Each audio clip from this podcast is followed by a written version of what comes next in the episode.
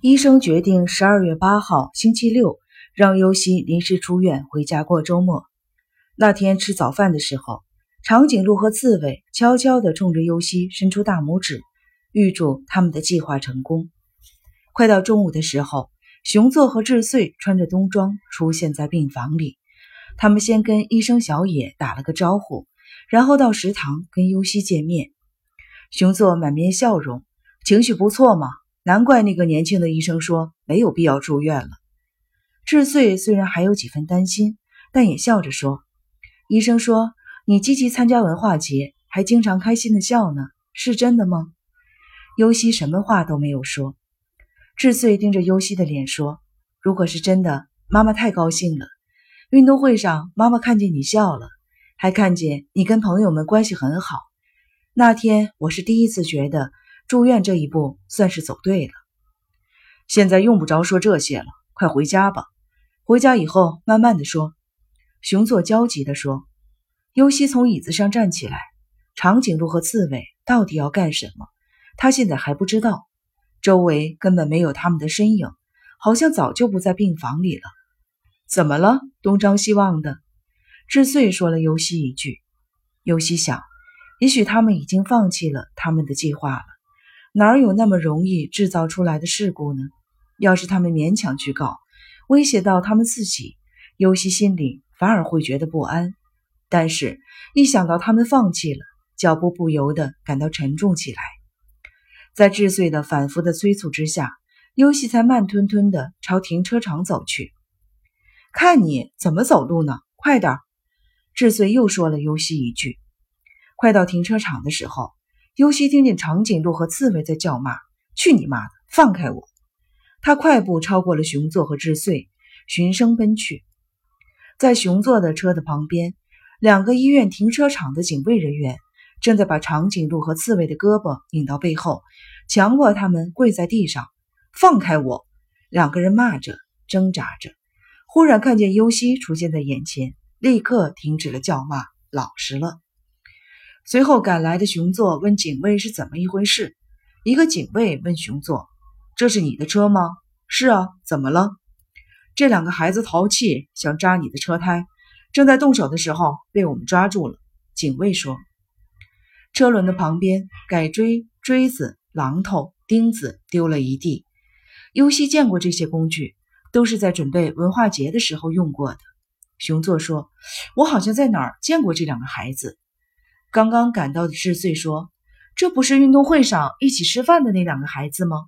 熊座说：“对，没错。”警卫问：“知道他们是哪个病房的吗？”熊座犹豫了一下说：“大概是八号病房楼的。”两个警卫对视了一下，脸上露出了一丝苦笑。熊座看见警卫那不怀好意的苦笑，感到非常的不愉快，瞪着长颈鹿和刺猬，大声的训斥道。你们到底打算干什么？长颈鹿和刺猬低着头，一言不发。知穗问：“轮胎没放炮吧？”警卫说：“应该没问题。他们刚要动手，就被我们抓住了。”尽管警卫这么说，熊座还是把四个轮胎挨个踢了踢，好像没什么问题。知穗说：“既然没什么问题，咱们就快走吧，不然就得等下一班渡轮了。怎么处置这两个孩子呢？”熊座不甘心地问：“只能交给医院方面处理了，让院方教育他们以后不要再干这种事情了。”志穗说。两个警卫连连的点头，把他们交给病房，让医生好好教训他们。不过还好，没出什么大事，这回就原谅他们吧。我们以后也会多加注意的。熊座还想说什么，在志穗的目光的催促下，只好说：“尤西，快上车。”说完，自己先坐在了驾驶座上。尤西看着长颈鹿和刺猬慢慢钻进车里去，长颈鹿和刺猬抬起头来看着尤西，脸上流露出抱歉的表情。尤西朝他们点点头，意思是没关系，不要紧的。他们的行动虽然失败了，但他们说到做到，没有说谎。想到这里，尤西感到欣慰。在这个世界上，的确有为他担心的人，有为了支持他而不惜付出任何代价的人，剩下的。就要靠自己了。车开了，在车里，熊座一个劲儿地问尤西关于长颈鹿和刺猬的事情。尤西一个字都没有回答。很久没有坐船渡海了，大海失去了夏日的光泽，好像所有的光都被吸进了大海的深处，埋没在大海那铁青色的波涛下面。他们还是先到智穗的娘家去接聪智。自从聪智夏天那次发烧以来，尤西还没有见过他。聪智下了车，跟在智穗的身后进了姥姥家。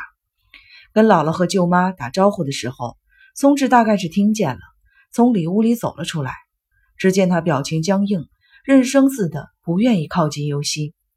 尤西走过去，蹲在聪智的面前，装作小狗的样子，叫了一声“汪”。聪智吸溜一下，把流出来的鼻涕吸了进去，生气的叫了两声“汪汪”。尤西道歉似的呜呜叫着，尤西呜汪的大叫一声，扑到了姐姐的怀里，鼻涕蹭了尤西一身。尤西掏出手绢帮他把鼻涕擦掉。到了德山市的家中，吃完晚饭，洗了澡，尤西说要跟聪智一起睡。聪智板起面孔说随便。熊座说：“都累了，各睡各的吧。”尤西说：“不累。”知穗说：“姐弟俩这么长时间没见了，就一块睡吧。”结果尤西还是跟聪智一起睡的。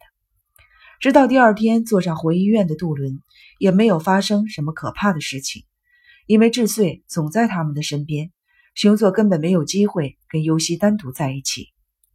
星期天的傍晚，尤西在父母的陪同下回到了医院。熊座走进病房，跟护士说：“有八号病房楼的两个男孩子想扎他的车胎。”护士说：“已经批评了他们，正在让他们反省。”父母回去以后，尤西回到了自己的病室。经过食堂时，尤西往里边看了看，没有长颈鹿和刺猬。经过楼梯时，又往上看了看，只见两人站在楼梯上，正抱歉地看着尤西。尤西朝他们微笑。但他们的表情还是很僵硬。尤西不好意思地向他们竖起了大拇指，他们这才长长的出了一口气，身上的力气一下子跑了个精光，一屁股坐在了地上。